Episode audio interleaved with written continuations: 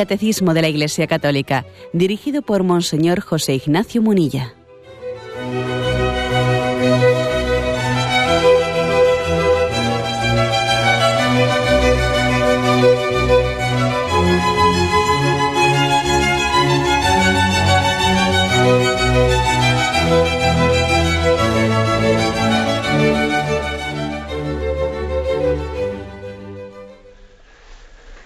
Un cordial saludo a todos los oyentes de Radio María.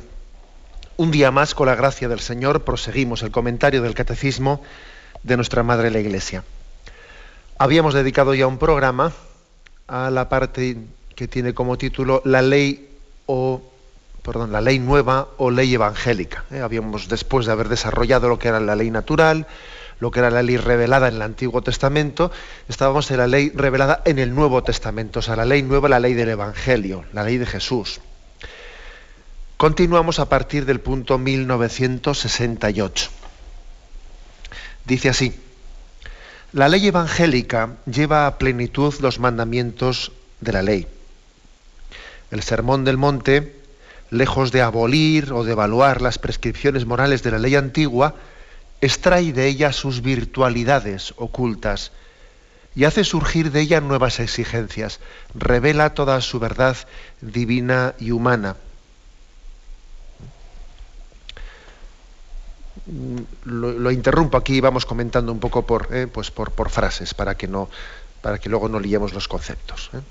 La afirmación principal, bueno, habíamos dicho en el día de ayer, pues que, que la ley evangélica, es el cumplimiento de la ley del Antiguo Testamento, la cumple, pero la purifica al mismo tiempo, la supera, la supera, la perfecciona. Aquí insiste en esto. Insiste en este punto en que hay un no un, un perdón, no una devaluación, sino un no se, no se está aboliendo, no se está devaluando el Antiguo Testamento, no. ¿eh? En, en absoluto. Decía el Señor una frase muy de Jesús, ¿no? Antes pasarán cielo y tierra que se deje de cumplir la última tilde de la ley. Luego decíamos, sería absurdo pretender, eh, pues, escudarse en Jesús o excusarse en Él para que uno, basándose en que Jesús nos ha traído aquí un espíritu nuevo y que el Nuevo Testamento ya no es como el Antiguo Testamento, el Antiguo Testamento era la ley, ¿no? Y el Nuevo Testamento es el amor, no. ¿eh? Eso sería hacer una caricatura, ¿eh? pretender escudarse en el Nuevo Testamento, pretender eh, escudarse en el nuevo espíritu que trae Jesús para uno autojustificarse de no cumplir la ley, eso es manipular el Evangelio. Porque Jesús dijo, antes pasarán cielo y tierra que deje de cumplirse la última tilde de la ley y el que no cumpla el, más pequeño de los preceptos será el más pequeño en el reino de los cielos. O sea que no se puede hacer una caricatura, que a veces se escuchan eh, así frases un poco demasiado simplistas, que como si, vamos, que cuando, como ocurre cuando se simplifica en exceso, pues, pues no son correctas. ¿no? El Antiguo Testamento era la ley, y ahora Jesús ha, pues ha venido a vivir eh, pues el, amor y no la ley. Las leyes sobran y ahora únicamente tenemos el amor. No, eso no. Es una manipulación de la Sagrada Escritura. Lo que dice aquí es que la nueva ley, la ley del Nuevo Testamento, la del Sermón de la Montaña, ¿eh? la del Sermón de la Montaña, dice, sin derogar la ley del Antiguo Testamento, dice, extrae virtualidades hace, o sea, deriva consecuencias ¿no? de las leyes de Moisés que no nos habíamos percatado de ellas. Hace surgir nuevas exigencias de esas leyes de Moisés. Revela toda la verdad que estaba escondida allí en esas leyes de Moisés y que no nos habíamos dado cuenta de ellas. Toda la realidad divina y humana. O sea, ya estaba en el fondo, ¿no? Detrás de, las, de los mandamientos de Moisés estaba todo, pero es verdad que había que extraerlo de alguna manera y con un espíritu nuevo, ¿eh? y eso nos lo da Jesús. Algo parecido ocurre también ¿no? en, muchos, en muchos de vosotros y de nosotros, ¿no? cuando, por ejemplo, uno comienza su vida su vida espiritual y va un poco adentrándose e intentando tener cada vez una, pues una relación con el Señor más intensa. ¿Cuántas veces he escuchado yo en el confesionario? ¿Cuántas veces he escuchado que una persona que bueno, que ya se ha adentrado un poco en la vida espiritual, ¿no? etcétera, te dice, jo, yo me doy cuenta que yo ahora me fijo en cosas a las que antes no le daba importancia. ¿Mm? Claro, yo antes me pensaba que más o menos cumplía los mandamientos, pero bueno, pero he ido caminando y desde que, bueno, pues desde que he comenzado a hacer más oración, o desde que he comenzado tal, esto, lo otro, o me, he metido en ese, o desde que estoy leyendo vidas de santos, desde que tal, desde que cual, ahora yo me fijo en cosas que antes no les daba importancia. Y el caso es que yo antes también creía en los diez mandamientos, pero no había extraído de ellos todas las virtualidades, no había, no había sacado todas las consecuencias ¿no? que se derivaba de, de, uno, de cualquiera de los mandamientos, ¿no? Claro, me había limitado únicamente a quinto mandamiento, no matarás. No, yo no mato a nadie, ese mandamiento sin problema. Sexto mandamiento, claro, es que cuando uno ve los mandamientos ¿no? en su lectura o en su formulación más minimalista, digamos, ¿no? No, si es que uno puede pecar contra la vida, no únicamente matando a alguien, ¿no? cogiendo un cuchillo. Hay también muchas formas de matar en tu corazón. O sea que esa misma experiencia que nosotros tenemos, ¿no? De que según vamos avanzando en la vida espiritual, pues vamos descubriendo nuevas exigencias, ¿no? Vamos eh, descubriendo, bueno, pues que hay muchas implicaciones y uno, y se va viendo más pecador, ¿no? Claro, pues y uno se va, viendo que el ideal moral de los mandamientos, pues tiene muchas más consecuencias de lo que él se pensaba, ¿no? Antes era como una ocasión os he dicho, era pintor de brocha gorda pero cuando coge el pincel y se pone a ver los detalles del dibujo, descubre muchas cosas que antes no percibía. Bien, algo así, ¿no? Algo así también ocurre, esta misma experiencia que tenemos nosotros, mm, esa misma experiencia de que lo que nos ocurre según avanzamos en la vida espiritual, algo así también ocurre en esa transición del Antiguo al Nuevo Testamento. La ley ¿eh? del Sermón de la Montaña no deroga la de Moisés, pero sí les trae todas las virtualidades, saca de ella más consecuencias, etcétera, etcétera. Es, es, acercarse a esa ley con otro espíritu distinto, otro espíritu distinto, que, que en alguna ocasión también yo más o menos lo he definido de la siguiente manera. No es lo mismo ¿eh? acercarse diciendo, esto es pecado, o esto no es pecado. ¿Puedo hacer esto sin pecar? Cuando uno hace esa pregunta, bien, igual querrá cumplir los mandamientos, pero le falta el espíritu del sermón de la montaña. Le falta el espíritu del Nuevo Testamento, ¿no? Cuando uno va así diciendo, a ver si yo puedo hacer esto sin infligir una norma. ¿eh? Si hago esto, inflijo una norma. ¿Esto es pecado? No. Otra pregunta muy distinta es la de quien dice, eh, ¿qué querrá el Señor de mí? ¿El Señor querrá esto o más bien querrá otra cosa de mí? Es muy distinto. En el fondo estamos hablando del mismo mandamiento, ¿verdad? Pero el espíritu con el que me acerco al mandamiento es muy distinto. ¿Mm? El primero es un espíritu, un espíritu, pues vamos, pues como quien se está contrastando con una legislación. Y el segundo es de quien se está contrastando y poniendo delante de la presencia del Señor, de una voluntad que, le ama, que le quiere, o sea, es distinto. ¿eh? Hacer la pregunta de esto es pecado, ¿eh? hacer la pregunta ¿qué quieres, qué querrá el Señor de mí? Es que es distinto. Aunque ya sabemos, ¿eh? ya sabemos que la pregunta en sí, teológicamente, esto es pecado qué quiere el Señor de mí, es que francamente es lo mismo. O sea, en teología, porque claro que es pecado, lo que es contrario a la voluntad de Dios. el pecado es aquello que, que Dios no quiere para mí, ya. Bien, en teoría teológicamente es lo mismo, es decir, si esto es pecado, ¿qué es lo que el Señor quiere de mí? Es lo mismo, pero en la práctica, y ya sabemos lo que hay detrás de las palabras, lo que se esconde en ellas. ¿eh? Bueno, seguimos adelante, ¿no? Una frase más en este punto, 1968. Dice, no añade preceptos exteriores nuevos, pero llega a reformar la raíz de los actos, el corazón, donde el hombre elige entre lo puro y lo impuro donde se forman la fe, la esperanza y la caridad, y entre ellas eh, todas las otras virtudes. El Evangelio conduce así la ley a su plenitud mediante la imitación de la perfección del Padre Celestial. No añade nuevos preceptos. no, Jesús no dijo, a ver, a, los diez mandamientos de la ley de, de Dios en el Antiguo Testamento le voy a añadir cuatro mandamientos más. No, no dijo eso. Y de hecho cuando el Señor dice, os doy un mandamiento nuevo, eh, Pues hombre, la verdad es que lo nuevo, nuevo, lo novedoso, no es tanto lo de amarse unos a otros, que eso en el Antiguo Testamento ya estaba. Lo que pasa es que lo que es novedoso es como yo os he amado. Eso sí que es novedoso.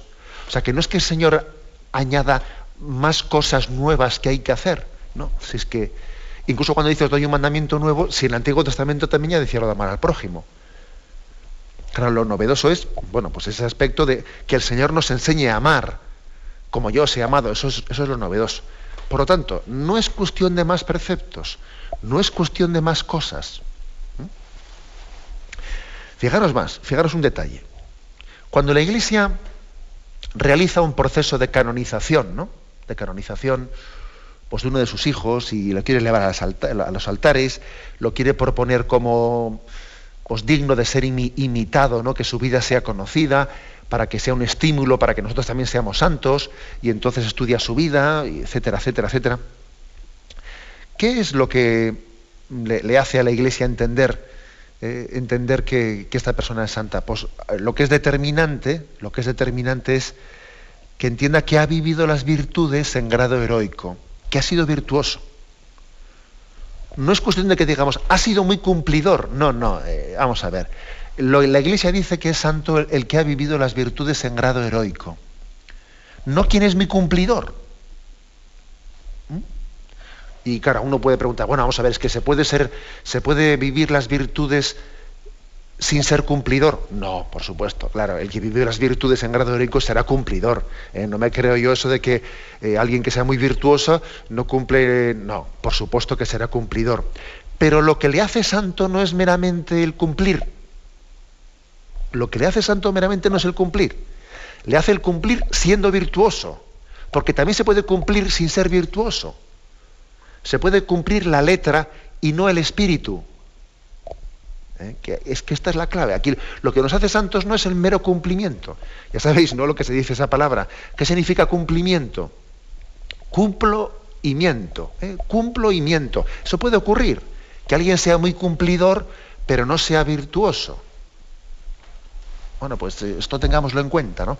Aquí se nos remite a un texto, Mateo 15, 18, 19. Dice, en cambio, lo que sale de la boca viene de dentro del corazón y eso es lo que contamina al hombre. Está diciendo que no es lo que entra por la boca, los alimentos, lo que hacen puro o impuro, ¿no? Bueno. Recientemente, por cierto, eh, leía yo un, texto, un texto de, pues de esta gente, bueno, pues de un grupo, de un grupo así muy de estos de medicina naturista y tal, bueno, pues que decía, ¿no?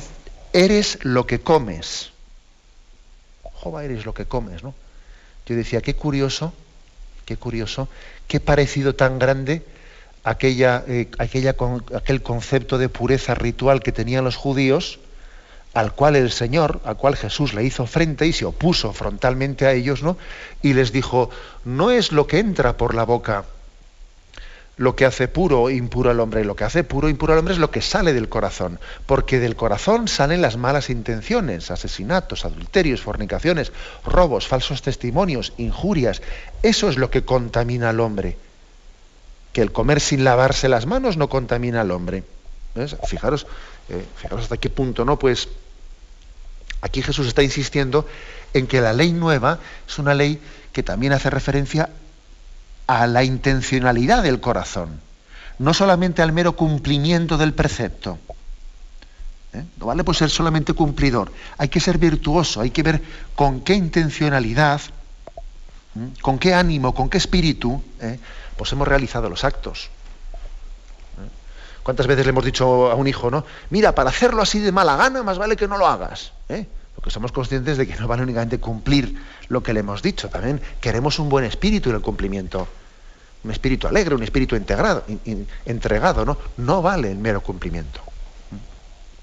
Por lo tanto, digamos, lo que, lo que añade, no son preceptos, o sea, lo que añade la ley del Nuevo Testamento no son más preceptos, sino que es un espíritu nuevo en la forma de cumplir las cosas.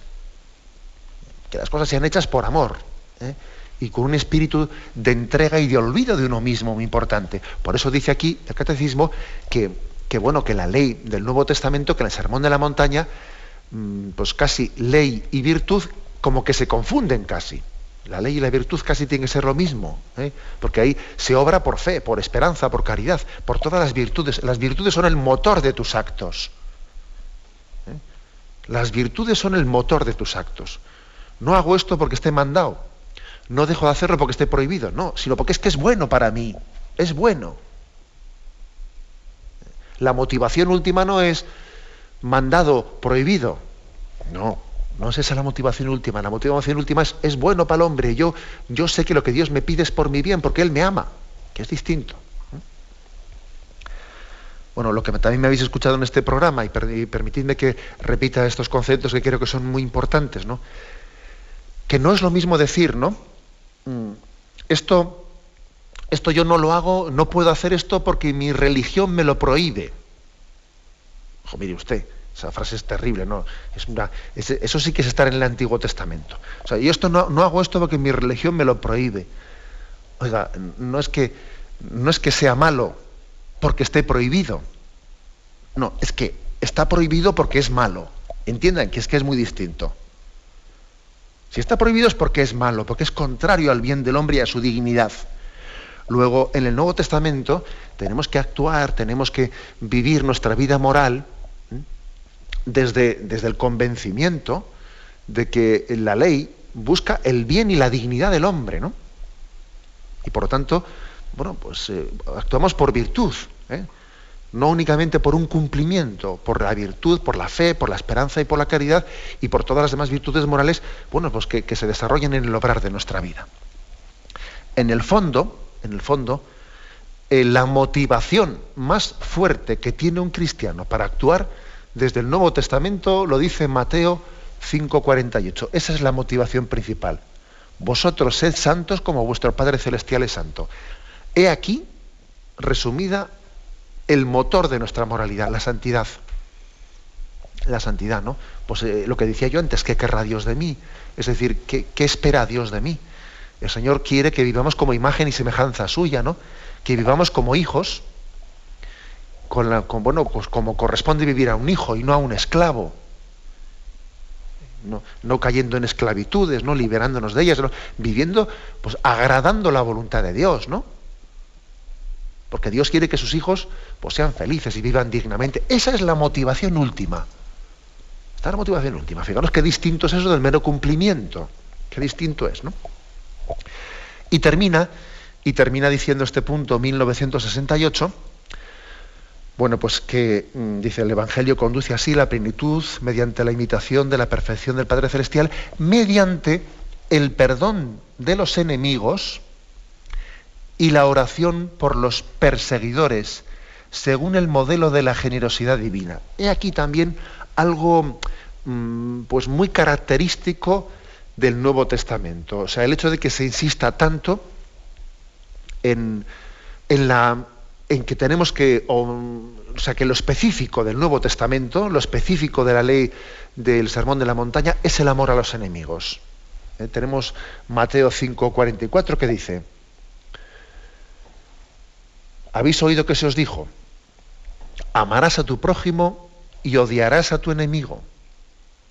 Pues yo os digo, amad a vuestros enemigos y rogad por los que os persiguen, para que seáis hijo de vuestro Padre Celestial que hace salir su sol sobre malos y buenos y llover sobre justos e injustos. Porque si amáis a los que os aman, ¿qué recompensa vais a tener? ¿No hacen eso mismo también los publicanos? Y si no os saludáis más que a vuestros hermanos, ¿qué hacéis de particular? ¿No hacen eso también los gentiles? Eh, o sea, es decir, que si algo tiene también como propio, como específico, el, el Nuevo Testamento, la nueva ley, es el amor a los enemigos. Hay que hacer igual un matiz.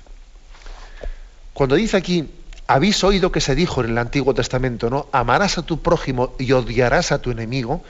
Bueno, la verdad es que hay que, eh, hay que, hay que reconocer que aquí Jesús utiliza pues, pues, una frase un poco enfatizante, ¿no? que está como mm, haciéndonos ver que en el Antiguo Testamento no se enfatizaba como él, no está insistiendo, está insistiendo en, en el amor al, enemigo, pero, eh, pero no es que no es que en el Antiguo Testamento se dijese en algún sitio expresamente odiarás a tu enemigo. No, no se decía tal cosa.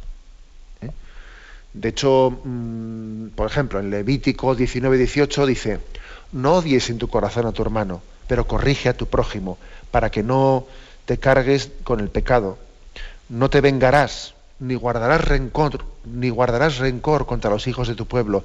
Amarás a tu prójimo como a ti mismo. Yo ya ve. Bien, esto ya estaba dicho en el Antiguo Testamento. Lo de amarás a tu prójimo como a ti mismo. Eh, pero es verdad que no se insistía como Jesús ha insistido en el amor al enemigo. Eh, por ejemplo, en el libro del eclesiástico, en el capítulo 12, versículos 4 y siguientes, en el Antiguo Testamento se decía, da al hombre piadoso y del pecador no te cuides Haz bien al humilde y no des al impío. Niégale su pan, no se lo des, para que no se llegue con ello a dominarte. Pues un mal duplicado encontrarías por, los, por todos los bienes que le hubieses hecho al pecador. Que también el Altísimo odia a los pecadores y de los impíos tomará venganza. Da, da al hombre el bien y del pecador no te preocupes no te cuides de él. Bueno, como veis aquí tenéis un texto del Antiguo Testamento, del libro del Eclesiástico, capítulo 12, versículos 4 y siguientes, en el que claramente, aunque no se dice odia al enemigo, pero bueno, pero casi casi, ¿no? O sea, casi casi se está diciendo al enemigo ni agua, ¿no? O sea, del pecador dalo por perdido. O sea, no te, no te, tú ama, tú ama al, al hombre piadoso y del pecador despreocúpate. ¿eh? Además, que es que si le das va a ser peor, ¿no? Como decía aquel refrán, ¿no? Al enemigo ni agua, y en el desierto polvorón, ¿eh? que decía, bueno, pues tú, a la venga, déjalo que va a ser peor si le ayudas. Bueno, pues no. Eh, esto es lo que Jesús viene a cambiar, esto es lo específico, aunque es cierto que en el Antiguo Testamento no se había llegado a decir explícitamente la frase esa de odiarás a tu enemigo, no se había dicho cada cosa, sí es cierto que no se había insistido en el amor al, eh, en el amor al enemigo. Y Jesús quiere enfatizar tal cosa. ¿Por qué? Porque, pues porque es uno de los, es el caso más evidente, el caso más evidente en el que el amor es gratuito. Cuando amamos al enemigo, nunca nuestro amor es más semejante al amor de Dios. Porque nosotros siendo enemigos de Dios por el pecado, estando enemistados con Él, porque nuestro pecado es una enemistad con Dios, ¿no? Él nos amó siendo pecadores. Luego, cuando el hombre ama a su enemigo, nunca está siendo más parecido al corazón de Dios. Nunca ha sobrado más a lo divino. Obrar a lo divino es amar al enemigo, porque así nos ha amado Dios. Bien, tenemos un momento de reflexión y continuamos enseguida.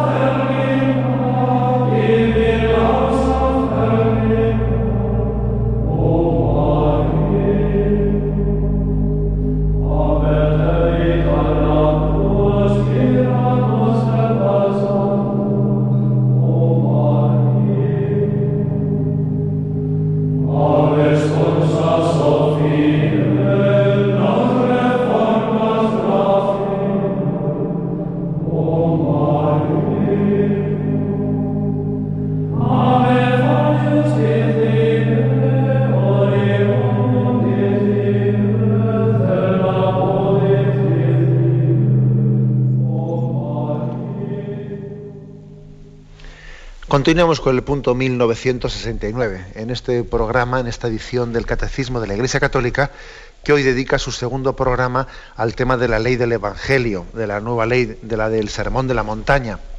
Y dice así, la ley nueva practica los actos de la religión, la limosna, la oración y el ayuno, ordenándolos al Padre que ve en lo secreto por oposición al deseo de ser visto por los hombres. Y luego termina con otra referencia al Padre Nuestro que la dejo para después. Bueno, he aquí otro de los, digamos, secretos de Jesús, o de las claves, ¿no? De las claves que Jesús trae en el, en el Nuevo Testamento, en esa plenitud de la revelación. Una clave para ver, es como se dice, la prueba del algodón. Vamos a hacer la prueba del algodón a ver si esto está limpio o no está limpio. Bueno, vamos a hacer la prueba del algodón de si mm, nuestra moralidad es auténtica o no es auténtica. Y esa prueba del algodón ¿eh? es esta. Yo las cosas que las hago para que las vean los demás o las hago ante los ojos de Dios Padre. Es curioso, ¿no? Y, y ahí tenemos, bueno, y es muy importante que ahí nos sinceremos, ¿no? Y que ahí descubramos que nos falta mucha motivación porque es que es curioso, eh, bueno, que por ejemplo, si tenemos a alguien en casa, bueno, pues tenemos un invitado, lo que sea, o tal o cual, ¿no? Bueno, pues las cosas parece que uno las hace mucho mejor, eh, pues no, le cuesta madrugar porque tiene alguien en casa, eh, se levanta de la cama un tirón, hace el otro, hace esto, es, prepara con más esmero y tal y cual, ¿no? ¿Por qué? Porque hay una persona allí presente y, oye, y, todo lo que haga, al fin y al cabo, también lo va a ver esa persona, ¿no? Y quiero, quiero resultar agradable para esa persona. Y hay que ver cómo la presencia de otra persona me motiva y hago un montón de cosas. Ahora, pero si estoy solo, bueno, si estoy solo, pues entonces, mira, ya no me importa levantarme más tarde, es un al despertador total, como nadie se entera, tal, todo cambia, soy un dejado. O sea, es curioso, ¿no? O sea, pongo este ejemplo, ¿no? Pero que es, que es verdad que en esas pequeñas, o sea, en, esa, en esa prueba del algodón que decía yo, se demuestra si nuestra moralidad es auténtica, si actuamos por el bien, si actuamos buscando el bien en sí mismo, si actuamos ante los ojos de Dios o si actuamos ante los ojos de los demás. Es que, claro, ¿eh? a veces, pues, a veces cuando uno ve por ahí, ¿no? Y, y, ve que, que no únicamente nos gusta obrar bien, sino también que lo sepan los demás. Porque parece que si los demás no lo saben, yo qué sé, ¿no? Eso que a veces se ve, pues este, este retablo lo donó fulanito y menganito, ¿no? Y en el año tal, tal, tal. Bueno, vamos a ver, y si no se hubiese enterado nadie, lo hubiese donado igual. ¿No nos dijo Jesús que no se entere la mano derecha lo que hace la izquierda? O sea, es decir, que cuando metemos en escena los ojos de los demás, eh, muchas cosas pues comienzan a estropearse. Comienzan a estropearse. Y Jesús, por eso él insiste tanto, tú haz las cosas en lo secreto y tu Padre que ve en lo secreto te recompensará. Dios lo ve todo. ¿eh? Es peligroso, ¿no? Es llamativo, es significativo que las cosas las hagamos de una manera o de otra manera, pues dependiendo de que lo vayan a saber los demás o no lo vayan a saber los demás. Uy, qué peligro, qué peligro es eso. ¿eh? Fijaros el texto, el texto de aquí que se nos propone es Mateo 6, versículo del 1 al 6 y del 16 al 18. Cuidad de no practicar vuestra justicia delante de los hombres para ser vistos por ellos de lo contrario, no tendréis recompensa de vuestro Padre Celestial. Por tanto, cuando hagas limosna, no lo vayas trompeteando por delante, como hacen los hipócritas en las sinagogas y por las calles, con el fin de ser honrados por los hombres. En verdad os digo que ya reciben su paga. Tú, en cambio, cuando hagas limosna, que no sepa tu mano izquierda lo que hace la derecha Así tu limosna quedará en secreto y tu Padre que ve en lo secreto te recompensará. Y cuando oréis no, no, seáis como los hipócritas, que gustan de orar en las sinagogas y en las esquinas de las plazas, bien plantados para ser vistos de los hombres. En verdad os digo que ya reciben su paga. Tú, en cambio, cuando vayas a orar, entra en tu aposento Y después de cerrar la puerta, ora a tu Padre que está allí en lo secreto. Y tu Padre que ve en lo secreto te recompensará. Cuando ayunéis, no pongáis cara triste como los hipócritas, que desfiguran su rostro para que los hombres vean que ayunan. En verdad os digo que ya reciben su paga. Tú, en cambio, cuando ayunes, perfuma tu cabeza y lava tu rostro, para que tu ayuno sea visto no por los hombres, sino por tu Padre que está allí en lo secreto. Y tu Padre que ve en lo secreto te recompensará. O sea, fíjate lo que llega a decir Jesús. Tú el día que vayas a ayunar y a hacer penitencia, ese día ponte más guapo que los días normales, para que, o sea, que nadie vaya por ahí notando que tú ese día estás de ayuno. ¿eh? No, o sea, haz un sacrificio y hazlo ocultamente ante los ojos del mundo. Dios ya lo, Dios sabe lo que tiene que saber. Él conoce la intencionalidad de tu corazón, ¿no? Pero ten cuidado de no meter las cámaras del mundo, ¿eh? no meter ahí la cámara porque en el momento en que nos vemos ante una pantalla, ahí cambiamos totalmente. Es curioso, nos cuesta mucho ser nosotros mismos cuando nos están observando otros. Cambiamos muchísimo. ¿eh? Aquel, aquel refrán que decía, ¿no? Ama como si nunca te hubiesen herido y actúa como si nadie te estuviese viendo. O sea, es decir, sé tú mismo, sé natural, sé espontáneo, ¿no? Pero es que es, que es curioso cómo podemos llegar a cambiar cuando los demás nos están mirando. O, por ejemplo, ¿no? Otro, otro detalle que cuando alguien conoce mucho a una persona y, le, y habla con ella por teléfono, a que notas enseguida cuando está sola o está acompañada. Y dices, uy, este tiene alguien por ahí al lado, porque ya le noto que, en el tono de voz no está, eh, bueno, pues está un poco, digamos, distinto tiene que tener alguien cerca al lado suyo porque no me está hablando con espontaneidad. Se nota, o sea, se nota enseguida. Es decir, un gran, un gran enemigo que tenemos ¿no? en nuestra vida moral, en nuestra vida, pues ese, bueno, que los ojos de los demás mm, sean, de alguna manera, para nosotros un referente indebido, que hagamos las cosas pues para complacer, que hagamos las cosas pues para, eh, para ser bien percibido, que hagamos las cosas. eso es un problema moral muy grande al que Jesús lo quiere de alguna manera como y nos llama la atención diciendo, ojo que aquí tienes una prueba del algodón, ¿eh? aquí tienes una, un discernimiento muy claro, muy claro de si estás actuando conforme a la ley del Nuevo Testamento. Tú actúa para agradar a Dios, tú actúa en conciencia, ¿eh? actúa en conciencia, que no sean los ojos de los demás los que te, eh, los que te condicionen. Me estoy acordando eh, de, una, de una escena de una película, por cierto, una película que aprovecho también pues, para, para aconsejarla, me imagino que muchos eh, la conoceréis, ¿no? Un hombre para la, eternidad, es una película clásica, ¿eh?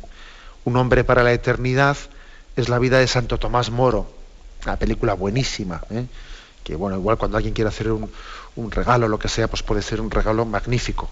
Un hombre para la eternidad, ese es el título de la película.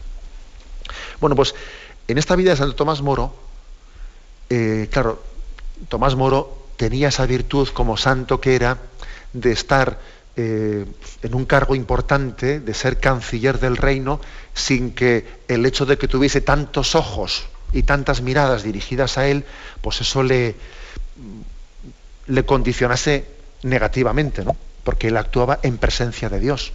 La mejor forma de, de que la mirada de los demás no te condicione negativamente, o sea, no te lleve a hacer lo que eh, las cosas para ser no, la mejor forma de contrarrestar esa presión tan grande que sentimos de la mirada de los demás es sentirte en presencia de Dios.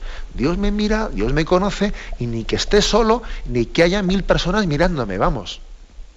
¿Eh? O sea, es decir, voy a, voy a hablar y me, me, da igual que esté yo solo, que me estén escuchando diez mil Voy a hablar pues, pues, como, como, si hablase delante de Jesús, me es lo mismo que me escuchen diez mil o que esté yo solito hablando.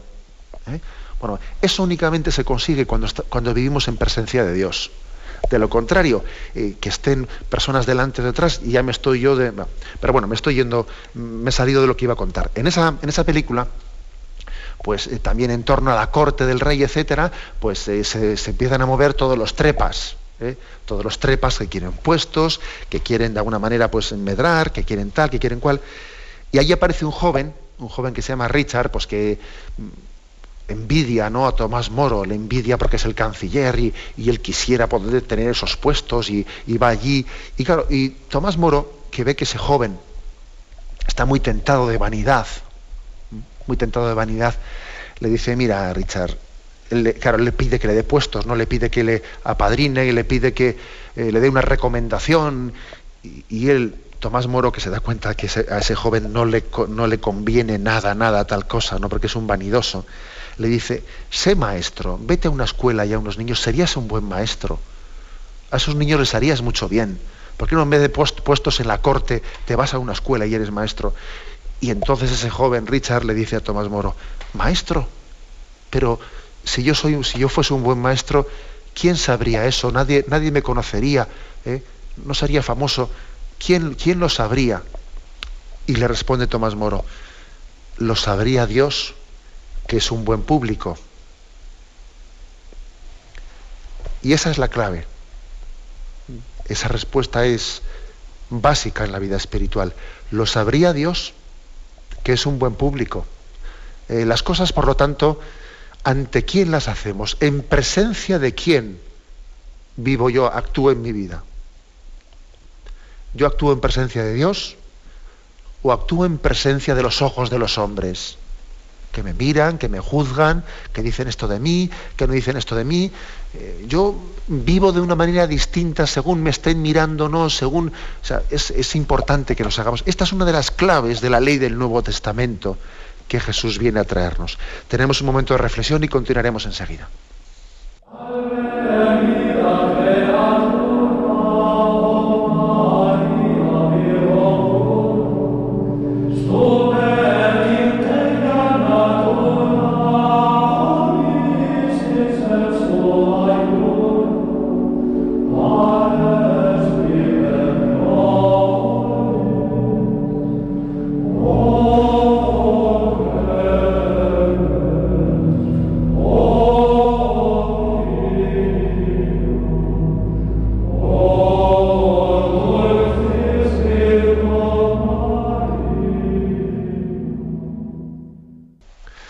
Estamos comentando en este programa del Catecismo de la Iglesia Católica. Hoy es el segundo programa que dedicamos al tema de la nueva ley o ley evangélica. Estábamos concluyendo el punto 1969. En él se dice que la nueva ley, la ley del Nuevo Testamento, la de Sermón de la Montaña, practica la religión, la limosna, la oración, el ayuno, haciendo todas las cosas, pero ante la presencia de Dios, no ante los ojos de los hombres porque también ahí en ellos está jugando cuál es lo que me mueve a hacer las cosas. ¿eh? Si me mueve el ser visto, el ser conocido, o me mueve el amor de Dios, que es distinto. Y termina este punto, bueno, pues con un algo tan sencillo que es, dice, la oración, la oración de la nueva ley del Nuevo Testamento es la del Padre Nuestro. Su oración es el Padre Nuestro. Hombre, no, no, me voy a meter ahora a explicar el Padre Nuestro, entre otras cosas, en profundidad, ¿eh? entre otras cosas, porque en este catecismo vais a ver que en su parte final se reserva la explicación del Padre Nuestro, pues punto por punto. Por lo tanto, no procedería ahora, pero aunque sea muy someramente, sí una explicación por qué dice que la oración de la nueva ley es es el Padre Nuestro. Pues porque no es una oración más, porque en ella se nos enseña a rezar. También, claro, uno puede decir, dime cómo rezas, dime cómo te relacionas con Dios, dime qué cosas le pides a Dios, y ya te diré yo si estás cumpliendo y si estás viviendo la ley del Nuevo Testamento. Es muy fácil ver cuando uno reza y cómo reza si está en el Antiguo Testamento o está en el Nuevo Testamento. Bastante fácil verlo, ¿eh? pues porque, bueno, porque la, oración que Jesús nos ha enseñado a hacer es una oración en la, que se pone eh, plena confianza en la voluntad de Dios. Es decirle al Señor, dirige tú mi vida, toma tú las riendas, toma tú el timón de mi vida. ¿Os acordáis cómo en, eh, en los de los diez mandamientos de la ley de Dios, los tres primeros están referidos a la relación para con Dios, ¿no? Amarás a Dios sobre todas las cosas, no tomarás el nombre de Dios en vano y santificarás las fiestas. Y luego ya el resto de los mandamientos son referidos pues allá también a, nuestro comportamiento para con nosotros mismos y para con los demás. Pero primeramente, eh, los tres primeros mandamientos de la ley de Moisés hacen referencia a la relación con Dios. Algo así pasa también con el Padre Nuestro, fijaros. El Padre Nuestro comienza diciendo, santificado sea tu nombre venga a nosotros tu reino, hágase tu voluntad en la tierra como en el cielo. Es decir, las tres primeras peticiones, de las siete peticiones que tiene el Padre nuestro, las tres primeras peticiones hacen referencia a la, bueno, a la relación, a la relación con Dios. Santificado sea tu nombre, venga a nosotros tu reino, hágase tu voluntad en la tierra como en el cielo. ¿Eh? Es, es por lo tanto un insistir en que a Dios no nos podemos dirigir bien a Él si no partimos de una plena confianza en su voluntad. Que Dios sea amado, que Dios sea conocido, que se haga su voluntad. Yo a Dios no lo voy a enseñar cómo tiene que ser Dios. Lo primero es decir, qué bueno es que Dios sea, qué bueno es Dios, santificado sea tu nombre, qué grande es Dios, ¿no? Hágase su voluntad y venga a nosotros su reino. Es que eso es lo básico. A Dios, a Dios uno se acerca así. ¿eh? Cuando uno se acerca a Dios diciéndole lo que tiene que hacer y riñéndole porque no hiciste lo que yo esperaba de ti y me decepcionaste y luego no sé qué y luego se cuenta pero bueno pero qué nos pensamos que tenemos que nos hemos hecho una imagen una caricatura de Dios no curiosamente tanto los mandamientos de la ley de Dios como el Padre Nuestro comienzan por el mismo lado. Comienzan por el mismo lado, por el, por el aspecto, podríamos decir un poco, eh, pues, mm, bueno, sencillamente teológico eh, de nuestro acto de confianza en Dios. Acto de fe y acto de confianza. De fe y confianza plena en Él. ¿no? Solamente así se puede rezar. Se puede rezar bien. Este es el espíritu con el que Jesús quiere que aprendamos a rezar. Y ahora, después de haber dicho esto, sí, ahora decimos, danos hoy el pan de cada día, perdónanos nuestras ofensas, no nos dejes caer en la tentación, líbranos del mal. Pero primeramente hemos partido ¿no? de ese acto de confianza plena en Dios y de abandono en Él, que es muy importante. Bien, como digo, pues el catecismo reserva, reserva una parte final ¿no? al, tema de. porque está dividido en tres partes, como sabéis, que son credo, la primera parte es la explicación de la fe, el credo. La segunda parte es la parte de, los sacramentos. La tercera es la parte de la moral. Y la cuarta es la parte de la oración y explicación del Padre Nuestro. ¿eh? Allí tendremos ocasión, pero vaya por delante el decir que la ley del Nuevo Testamento, igual que también digo yo que hay una serie, de pruebas, hay que, eh, pues, discernimientos de si yo hago las cosas delante de los demás o hago las cosas delante de Dios, otro, otro discernimiento es, oye, ¿cómo rezo yo? ¿Cuál es el estilo de mi oración? Yo las cosas que le digo a Dios están un poco en sintonía con este Padre nuestro, que en el fondo es un enseñarnos a rezar, partiendo de un acto de amor y de confianza plena en Dios. ¿eh? Eso es importante. Bueno, me despido porque tenemos el tiempo cumplido con la bendición de Dios Todopoderoso. Padre, Hijo y Espíritu Santo, descienda sobre vosotros. Alabado sea Jesucristo.